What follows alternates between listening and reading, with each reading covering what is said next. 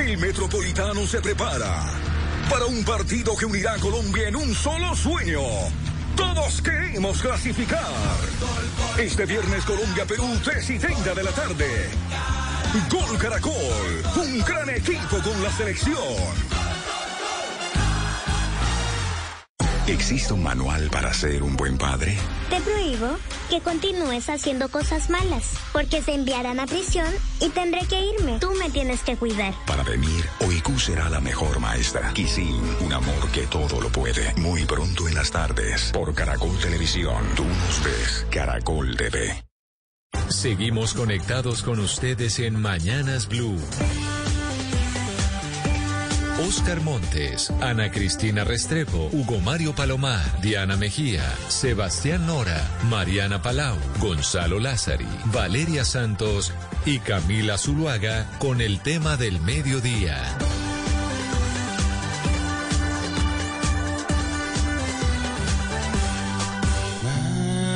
Madre, no llegaría la hora de la cena. Aparecí en un lugar que no era mi hogar. Me duele estar tan lejos. Oigo, me están llamando.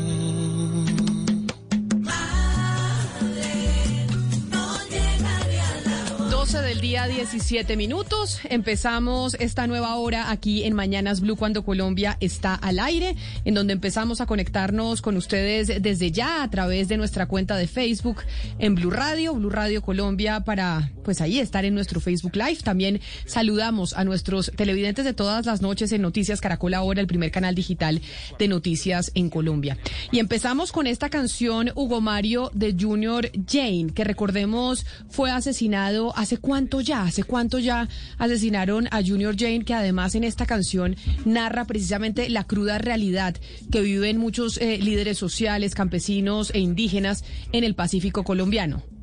Sí, el 14 de junio fue asesinado este artista de la costa pacífica colombiana, eh, reconocido por ser un gran intérprete de la música urbana, pero también de eh, canciones eh, de protesta social, Camila, como esta que justamente él compuso e interpretó junto a otros artistas cuando hubo una masacre de cinco jóvenes afrodescendientes en el oriente de Cali, en un sector conocido como Llano Verde. Muchas veces desde nuestros lugares de trabajo, desde el sitio en donde nos encontramos en Colombia, se nos olvida la realidad de muchos territorios y de la violencia que todavía se vive en nuestro país. Y en esta canción, Junior Jane plasmaba precisamente esa historia que viven muchos colombianos todavía.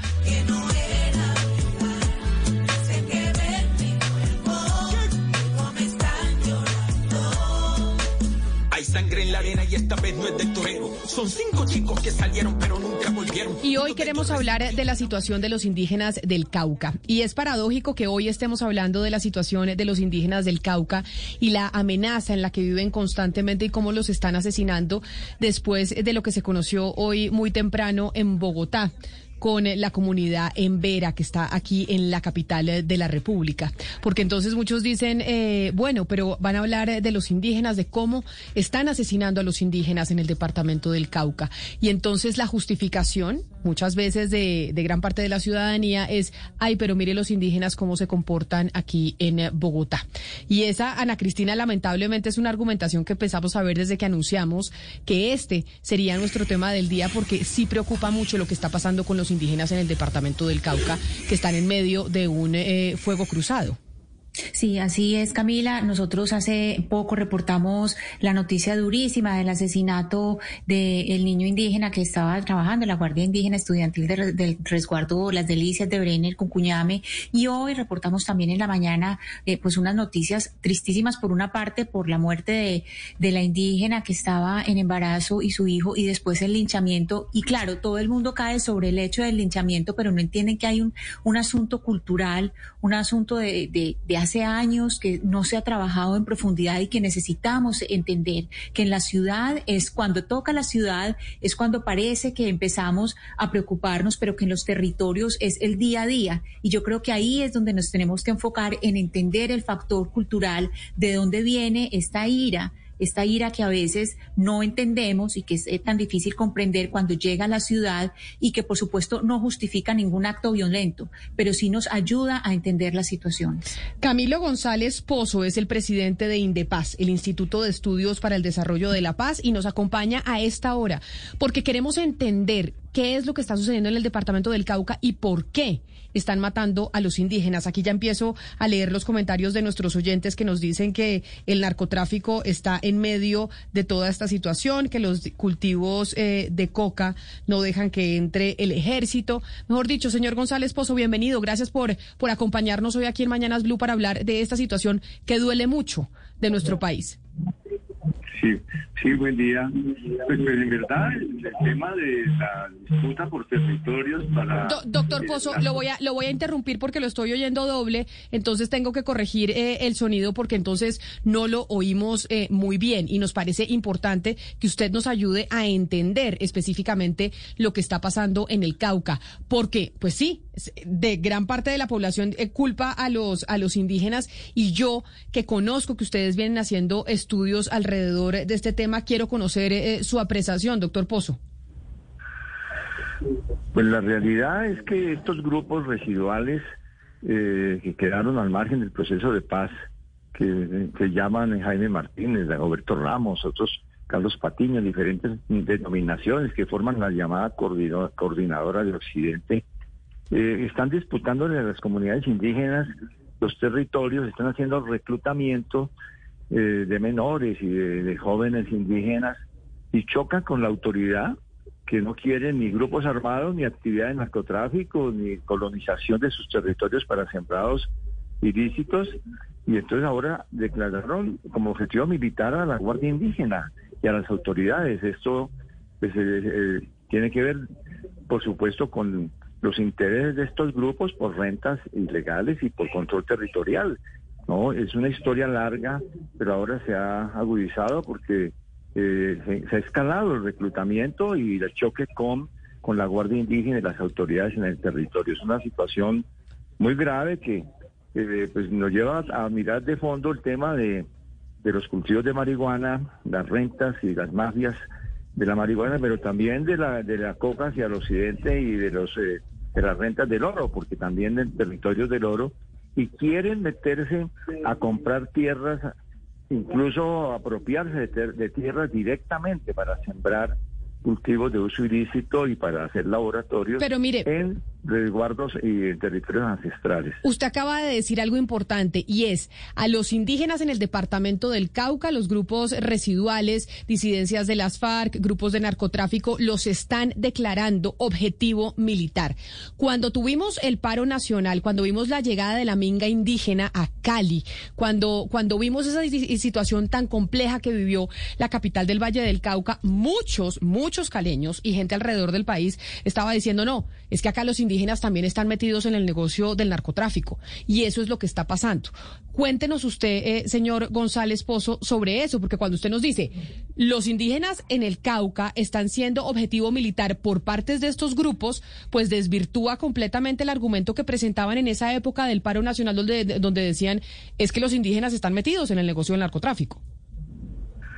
Sí, en, el territorio indígena, en el territorio campesino del norte del Cauca, hay pequeños productores de marihuana. Esa es una situación que está incorporándose. Algunos hablan de 10.000 pequeños productores y hay cifras superiores. En muchos de estos están solicitando todo tipo de trámites para hacer producción eh, de productos farmacéuticos ilegales y sanos. Y, eh, ahí hay una contradicción porque eh, al mismo tiempo las mafias quieren someterlos para mantener eh, las rutas eh, ilegales. y lo mismo en el tema de la coca, pero la coca se está expandiendo porque quieren meterse, sobre todo estos grupos quieren poner a cultivar a colonos o incluso también a, algunos indígenas en territorio de resguardo. Entonces, eh, la respuesta de las autoridades indígenas ha sido categórica. Es una, una respuesta de choque frontal. Estos grupos están en contra de la comunidad indígena, son enemigos de la territorialidad y de la soberanía que la constitución y la ley les garantiza o les otorga a las comunidades indígenas y eh, quieren imponer su, su orden violento, sus dictaduras del miedo para sus negocios. Esa es la realidad, lo que está ocurriendo en este momento.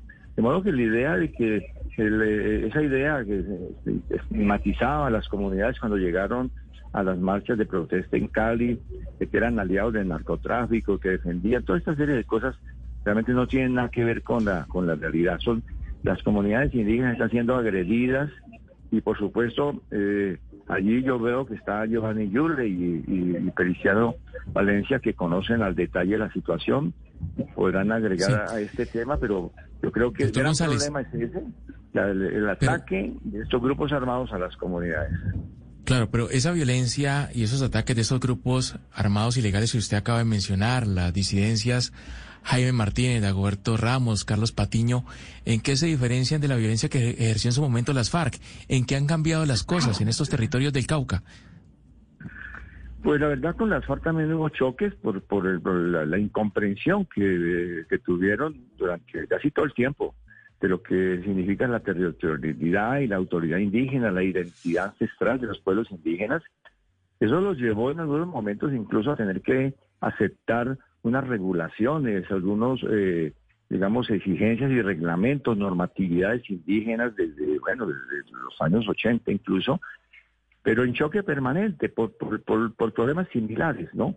Ahora, yo creo que hay una diferencia, de todas maneras, entre las FARC y estos grupos. Estos grupos tienen un carácter mucho más de negocio, tienen, no tienen una estructura, una estructura de mando con perspectivas políticas, estratégicas o pretextos de, digamos, insurgentes, sino que están dedicados de manera mucho más central a, negocios. Ellos dicen que es que están haciendo economía de guerra para un proyecto de refundar las FARC, pero la verdad es que se están comportando más como organizaciones macrocriminales que como un proyecto eh, con alguna pretensión político-militar. Esa, es la verdad. Y no creo que estemos ante el resurgimiento de, las FARC, estamos ante un proceso muy combinado de tensiones, eh, influido por todo el fenómeno del narcotráfico. Pero en materia de violencia, pues son más agresivos, porque eh, una estructura de bloques y de frentes con jerarquías y con estrategias regula más la fuerza, regulaba, no dejaban de ser violentos y bárbaros contra las comunidades. Pero eh, de todas maneras, eh, este tipo de grupos que son de menor nivel, con dirigentes o, jefes eh, sin preparación política, o por lo menos con muy escasa preparación política, tienen una facilidad de acción, esto de llegar a una comunidad, reunir a la comunidad y separar a un líder, como hicieron con el, jefe de la Guardia Indígena y fusilarlo de, manera expedita y luego sacar como protesto que se trata de un infiltrado, de un agente del ejército, de un eh, elemento promotor de, enfrentamientos armados, yo creo que es una de las cosas inauditas que estamos viendo y que eh, obedecen a, la pérdida de toda brújula eh, por parte de estos grupos. Señor González Pozo, ayúdanos por favor a entender un poco mejor en la delimitación geográfica, porque usted al principio de, este programa, en su primera intervención, hablaba de protección de territorios ancestrales, pero aquí también estamos hablando de territorios donde hay un negocio, donde hay un negocio eh, ilegal eh, de cultivos. Si pudiéramos hablar eh, en el Cauca, eh, cómo se distribuye ese territorio, cuál eh, podríamos decir que es ese territorio ancestral que está protegiendo la, comunidad indígena y en qué partes está siendo invadido y cuál es, digamos, exclusivamente, si lo hay, si hay eh, porciones que sean exclusivamente de cultivos ilícitos. Pues bueno, los territorios indígenas están delimitados territorialmente por los resguardos. Eso es una, es una, son entidades territoriales reconocidas por constitución. Los resguardos tienen autoridad y en la parte, digamos, la cordillera eh, central y en la, en la, parte oriental del departamento del Cauca, nororiental, los, estos municipios de predominio de población indígena, eh, además de la zona de resguardos, hay unas zonas periféricas que han sido de poblamiento histórico indígena. Y, pero eh, en, en, esos territorios, en la parte nororiental, pues en el último periodo los cultivos de coca para producción de cocaína disminuyeron de manera drástica, así están las estadísticas de eh, Naciones Unidas. Pero en el último periodo, pues incursiones de estos grupos están presionando a las comunidades, como vimos en la situación de Caldono, y están haciendo, ingresando a los territorios para retomar la expansión de cultivos de coca. Es decir, eso es lo que ha informado el CRIC en su momento, de que ven con preocupación eh, precisamente esa incursión para el sembrado de coca. Por eso se plantearon lo que llamaron la minga hacia adentro, que fue restablecer la armonía del territorio y, controlar, regular y sacar del territorio actividades de producción de coca para cocaína en la medida en que la coca es usada más eh, para propósitos sanos y tradicionales. Pues esa es la situación. Ahora, el tema de la marihuana es otro que eh, está, digamos, en el filo, en el filo de la legalidad, porque pues ahí hay toda una perspectiva de industrialización y una normatividad legal, e incluso hay un proyecto de ley que no ha tenido mayor impulso, eh, suerte en el Congreso, pero que está en el tapete, que, que simplemente el dar un paso adelante, yo creo que es algo fundamental, un paso adelante en la regulación del uso adulto y del uso industrial y sano de, del cannabis. Entonces, ese es, ahí es el, ámbito donde buscan incidir organizaciones mafiosas de diferente tipo y grupos armados para capturar rentas. Ese es como el panorama. Ahora, hacia el lado de Buenos Aires, ya ahora ahí nuestros amigos de, de la CIN nos informarán más la situación que es más mezclada.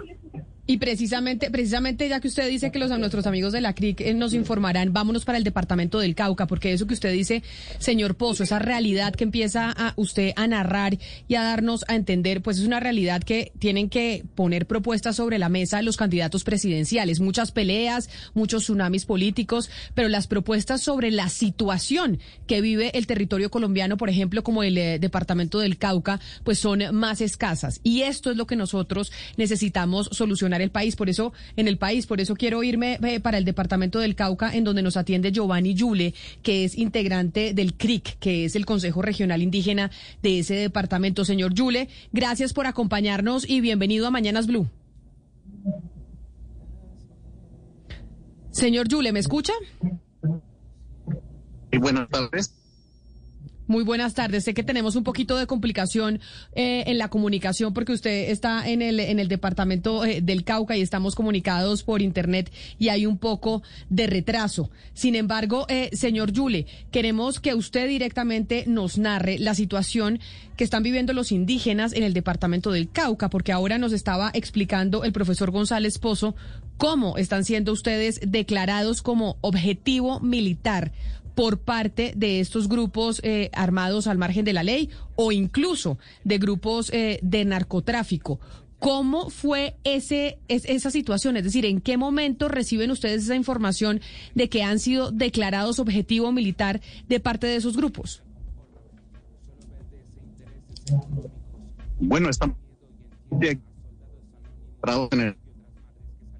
no, es imposible. Vamos a ver si eh, podemos y nos ayudan en producción a mejorarle eh, la comunicación al eh, señor Yule, porque pues no lo podemos escuchar, Ana Cristina. Y Hugo Mario, usted que está en la zona, usted que está más cerca al departamento del Cauca, tal vez nos puede ayudar a entender la gravedad, pero sobre todo porque usted vive en Cali. Y acuérdese que pues hubo todo un debate alrededor de los indígenas llegando a Cali, el enfrentamiento con la sociedad eh, civil y ahora vemos esta otra cara de lo que está sucediendo con estos grupos.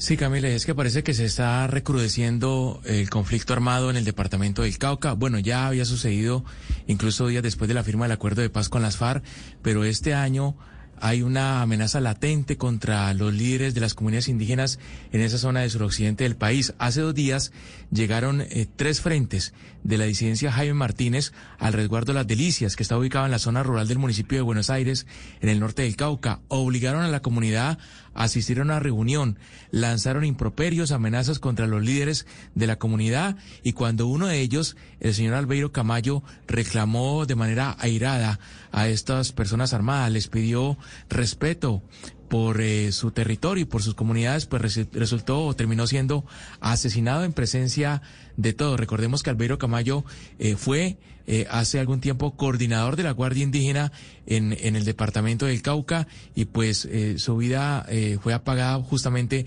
por eh, disidentes de esta columna Jaime Martínez. Diez días antes, Camila, en esa misma zona del departamento del Cauca, allí en Buenos Aires, habían sido asesinados otros líderes indígenas, Breiner eh, Cucuñame, un adolescente de 14 años, además eh, ambientalista e integrante también de la Guardia, y Guillermo Chicame, otro dirigente indígena muy importante y querido por la comunidad. Así que siguen siendo asesinados los líderes indígenas y la amenaza, continúa en resguardos y en estas zonas rurales del departamento del Cauca. Pero, Hugo Mario, lo que le piden o lo que quieren los grupos al margen de la ley estos grupos de narcotráfico que permitan eh, los indígenas es qué específicamente, porque aquí lo que vemos es que también hay un enfrentamiento, los indígenas defendiendo su territorio y los narcotraficantes queriendo entrar a él. ¿Qué es lo que quieren los, los narcotraficantes que permitan los indígenas? Los grupos armados ilegales hoy, Camila, en el Cauca lo que están es básicamente custodiando y produciendo pasta de coca para luego a través de algunas rutas hacia el Pacífico sacarla al exterior. Son carteles colombianos y mexicanos los que financian hoy esos grupos armados ilegales que justamente están dedicados a esa actividad criminal y que lo que reclaman es a los indígenas que no se eh, atraviesen eh, en su propósito generar rentas a través de, del tráfico de estupefacientes. Y por eso la disputa de esos territorios, los indígenas por un lado, queriendo que los narcos y los disidentes no ingresen a los resguardos y estos a, a, a, la vez los, los ilegales tratando de quedarse con parte del territorio ancestral de estas comunidades. Hay algo que yo no entiendo y es que no se supone que esa zona del país está militarizada. Déjeme que recuperamos la comunicación con Giovanni Yule, integrante del Consejo Regional de Indígenas del Cauca. Señor Yule, creo que ya lo escuchamos mejor y quiero preguntarle eso. ¿No se supone que la región está militarizada? Entonces, ¿por qué o cómo es la situación y la dinámica que terminan ustedes siendo objetivo militar por parte de estos eh, grupos eh, al margen de la ley. Sí, darles un saludo de parte del Consejo Regional Indígena del Cauca Cari. Precisamente hoy estamos en Junta Directiva de las 129 autoridades en territorio ancestral de las Delicias. Y ese es el cuestionamiento que siempre le hemos hecho al gobierno y al Estado. ¿Cómo es que en un territorio militarizado eh, estos grupos armados al margen de la ley, eh, narcoparamilitares, eh, andan como perro por su casa. O sea, estamos ante una situación complicada porque estamos totalmente desprotegidos por la institucionalidad, por el Estado, quien debe proteger nuestras vidas y nuestros territorios precisamente hoy no está haciendo absolutamente nada, que es el gobierno, la institucionalidad.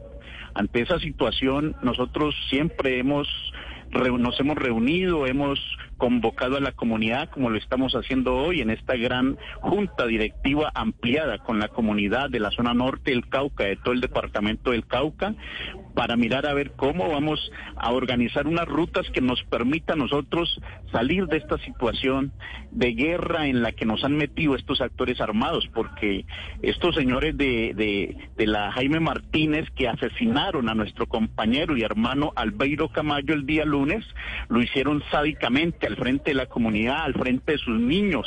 Luego le colocaron una maleta militar a su niño y se lo llevaron, igual que a otro joven.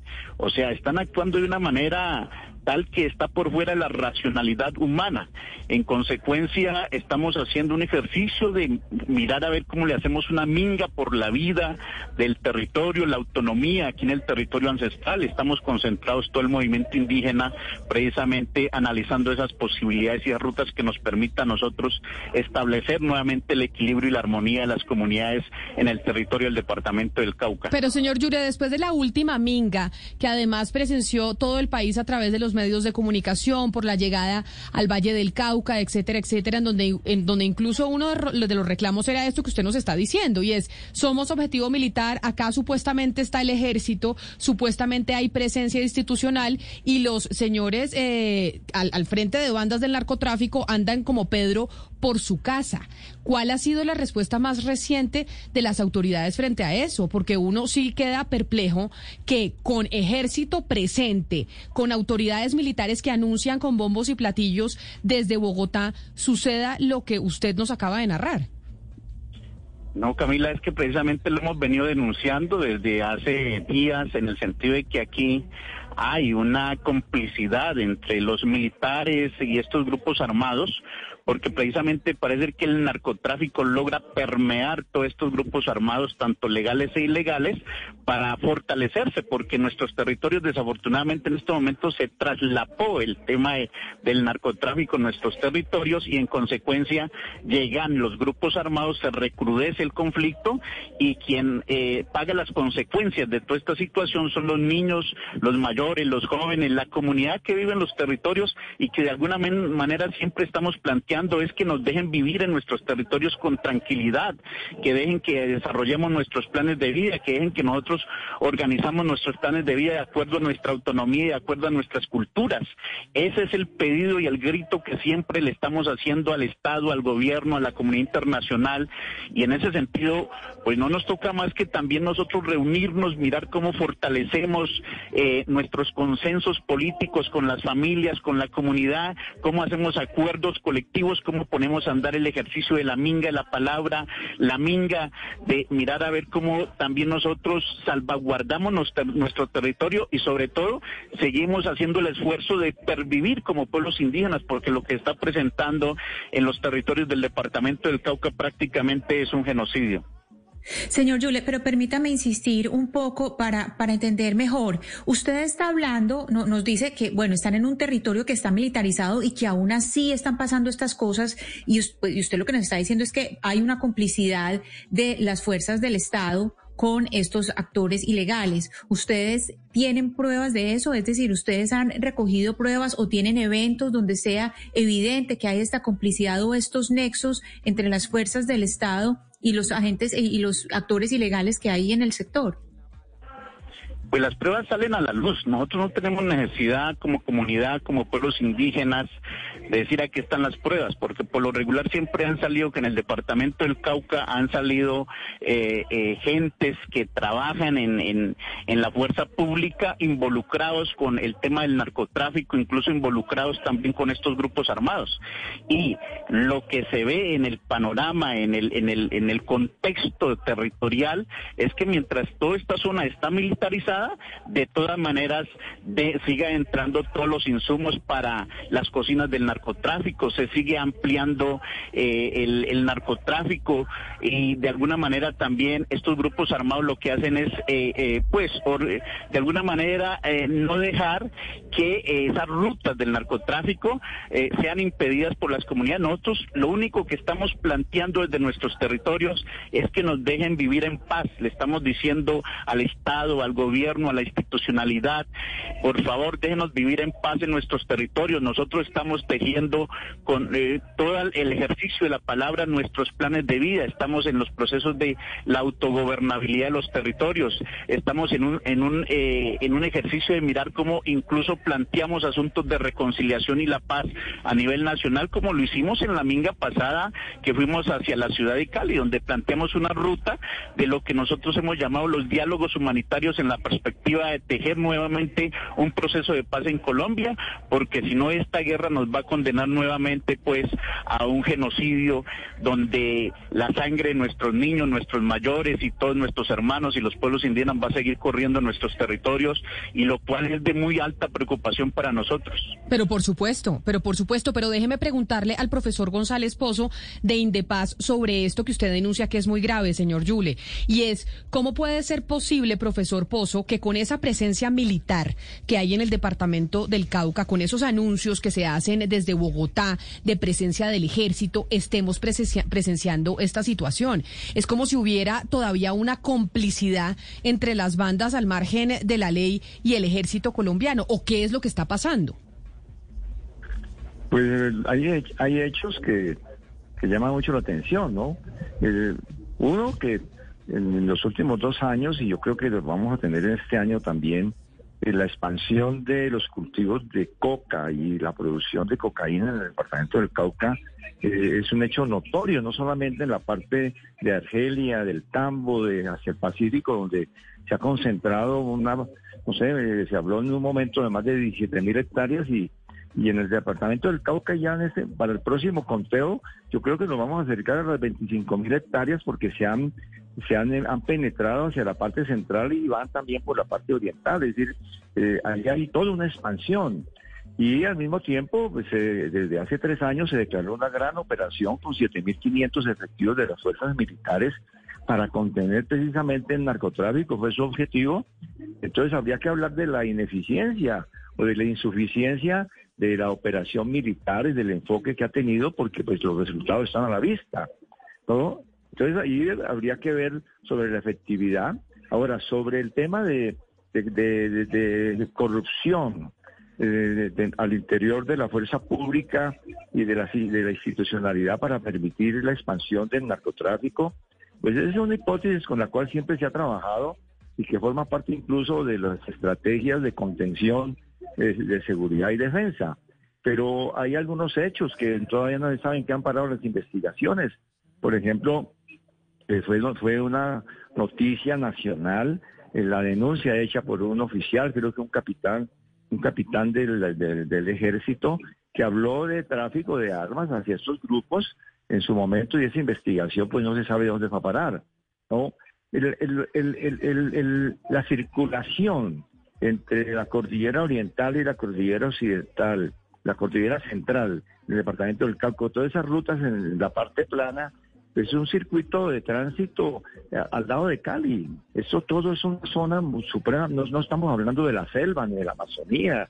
Entonces la gran pregunta es cómo no se contiene todo ese tráfico, ¿no? Y toda la circulación por los ríos, por el, por el río Micay, por el Naya, por el López, toda esta zona es una zona eh, que lleva al Pacífico y por la cual está saliendo fácilmente de, las 1.200 a 1.500 toneladas de, eh, de cocaína que salen al año, perfectamente 300 toneladas salen por esa región. Es una cosa bárbara el circuito del narcotráfico y las conexiones con carteles internacionales. Y lo que, lo que usted dice de cómo esto... gran interrogante de, de ineficiencia y omisión y, que yo creo que lo que pasa es que no se puede mirar el asunto solamente militar. Claro. Eh, eh, el enfoque militar del problema del narcotráfico y del problema de las rentas de estos grupos a partir de los negocios del narcotráfico se ha mostrado insuficiente.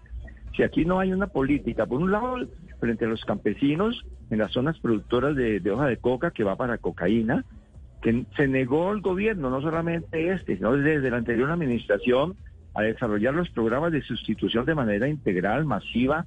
Hicieron unos, experimentos puntuales a cuentagotas lamentables en los programas de sustitución.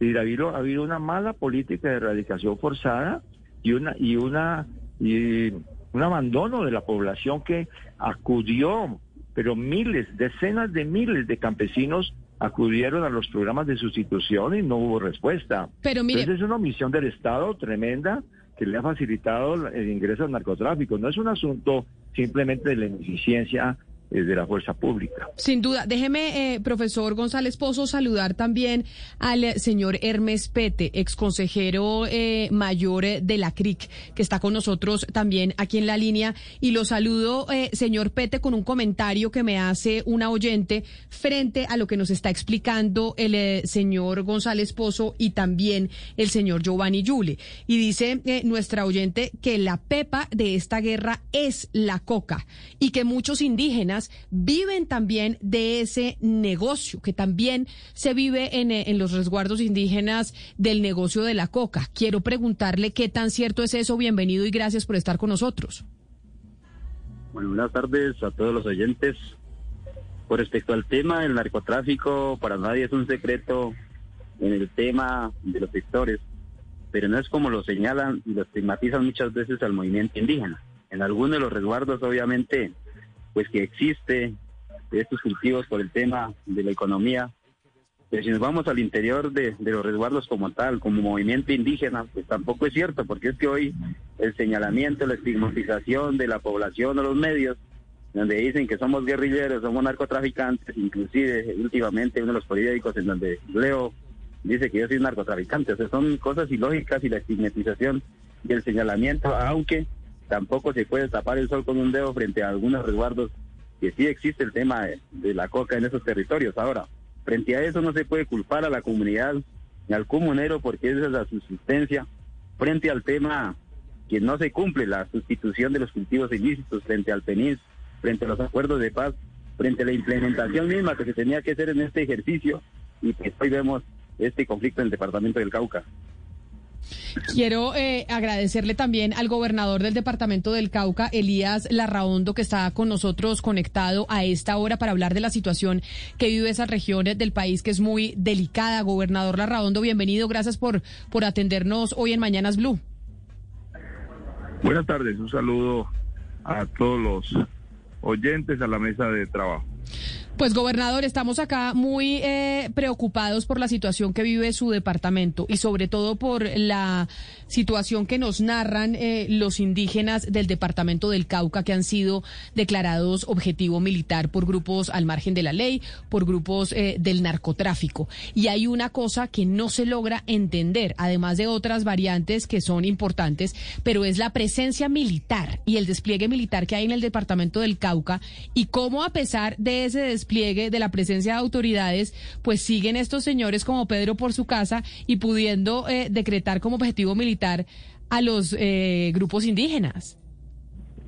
Bueno, yo no puedo eh, compartir el concepto de que anden como Pedro por su casa.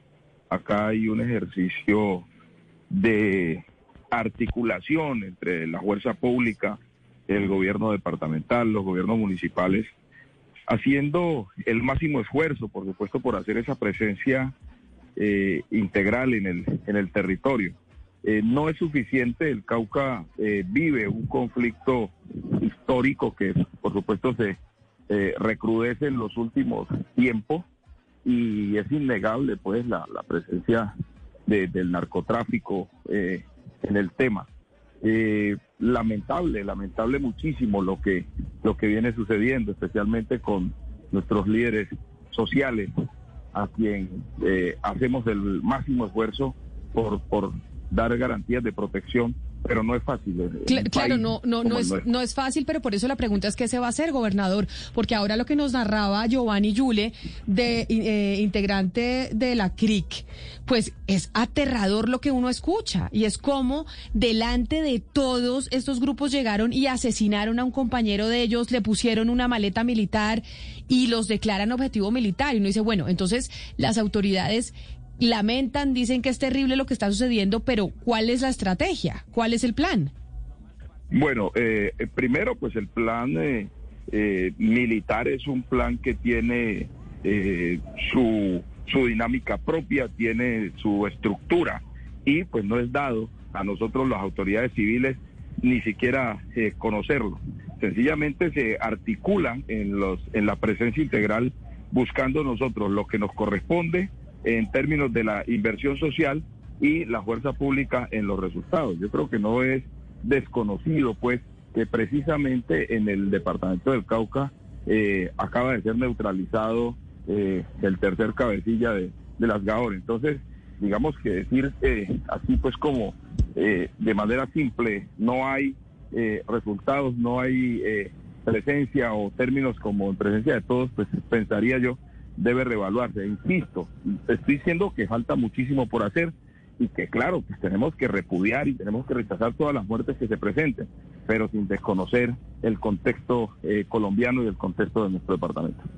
Claro, lo que pasa es que cada que es abatido un cabecilla de estos grupos ilegales, pues surge otro y asume eh, el mando del que, del que ha muerto. Pero eh, yo creo que aquí, Camila, el tema que eh, hay que resolver es qué va a hacer la comunidad indígena del Cauca.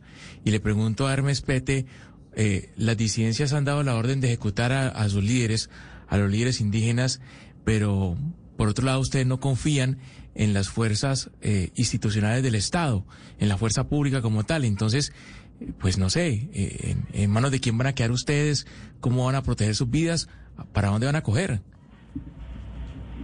Bueno, respecto de cómo confiar frente a una fuerza pública, en donde, como lo dice el compañero Yule, uno no entiende cómo las armas ingresan a los territorios.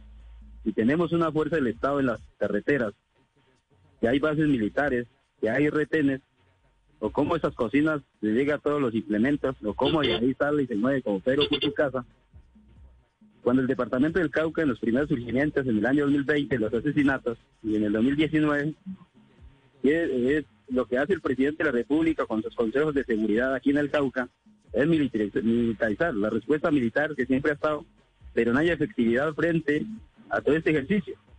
Ahora, frente a los casos que hemos tenido, los que vivimos en territorio y que nos ha tocado frentear esta situación y que hemos tenido las amenazas y que ayer nomás recibí la última amenaza nuevamente, somos los que estamos poniendo el pecho frente a esta guerra y que uno no puede confiar porque pues, a veces uno llega y como pasa en el año 2017, en mi zona, en donde cogemos una mercancía de, marihuana, se la entregamos a la, a la, a la policía y luego se quedan con esa con esa mercancía ahí. O sea, ¿cómo va a confiar uno en esa en esa forma de situación de lo que es el departamento del Cauca? Ahora no culpamos tampoco a toda la fuerza pública, porque entre ellos pues son los jefes los que mandan y pues los subalternos son los que obedecen.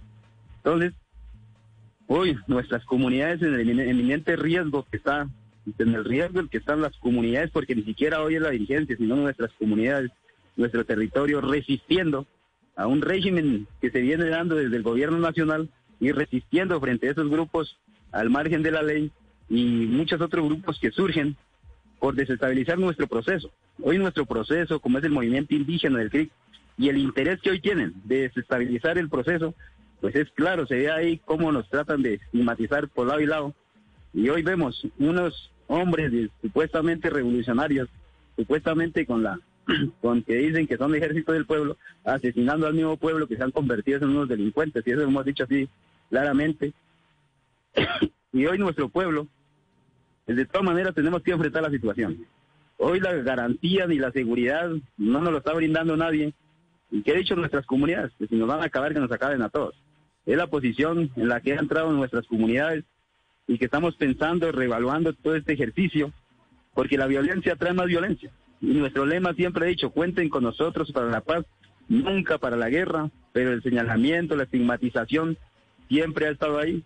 Y nuestras comunidades en el ejercicio de la Asamblea Permanente que arrancó ayer, hoy siguen reunidos, lastimosamente no he llegado al sitio todavía, pero la señal es un poco pésima en ese terreno. Entonces, no vemos esa efectividad y no hay otro remedio. Que nosotros mismos tenemos que buscar la manera, pero hoy sí hacemos un llamado a la comunidad internacional realmente que ponga los ojos frente a esta situación que está viviendo nuestro departamento, nuestras comunidades, en donde nos duele, nos duele demasiado porque son compañeros que han caído en esta lucha y hoy vemos un gobierno indolente que no le importa nada, no le importa nada sobre la vida, la protección de la vida de nuestras comunidades y las comunidades pues tendremos que levantarnos, estamos esperando la orientación de nuestras autoridades, nuestras comunidades en donde saldrá en las últimas horas el direccionamiento y los caminos a seguir, porque aquí ni la fuerza pública nos ha garantizado, ni los que dicen ser ejército del pueblo nos garantizan la vida, ni el Estado colombiano, que es la responsable de la seguridad del país, pues no hay garantías para la vida. Entonces, pues frente a eso, no hay más remedio que nosotros mismos como pueblos seguir utilizando eh, nuestra fuerza de resistencia civil, no a las armas, le hemos dicho, porque pues no es lo, no es lo, lógico en este ejercicio de, de la lucha social que venimos planteándole al país, al Cauca, y pues en esa medida seguiremos avanzando en nuestro proceso, así nos cueste la vida. Pues qué, tristeza, qué dolor este país eh, escucharlos a ustedes, la narración que hacen de la situación que está viviendo el departamento del Cauca. Esto es lo que deberían estar proponiendo solucionar los candidatos presidenciales que hoy están enfrentados en eh, pujas políticas por cosas menores y no realmente diciéndole al país cómo piensan solucionar esta situación que se vive en territorios como el del Cauca, que hoy nos están narrando sus propios protagonistas, o por ejemplo lo que está sucediendo en Arauca. ¿Cuáles son las propuestas que tienen esos candidatos presidenciales para solucionar esta realidad del país. Eso es lo que necesita escuchar Colombia y no realmente estos enfrentamientos de politiquería en Bogotá que realmente le interesan solo a los que están sentados en sus escritorios. Pues, eh, don Giovanni Yuli, integrante del CRIC, muchas gracias por estar con nosotros hoy aquí en Mañanas Blue, toda nuestra solidaridad. También a don Hermes Pete, ex consejero mayor eh, del CRIC, también muchas gracias por haber estado con nosotros. Al gobernador Elías eh, Larraondo, gobernador del Cauca, por habernos acompañado. Y a Camilo González Pozo, presidente de Indepaz. Duele Colombia y duele mucho después de haber escuchado estos testimonios. Lo que necesitamos de los políticos que quieren manejar este país es una solución frente a esta realidad.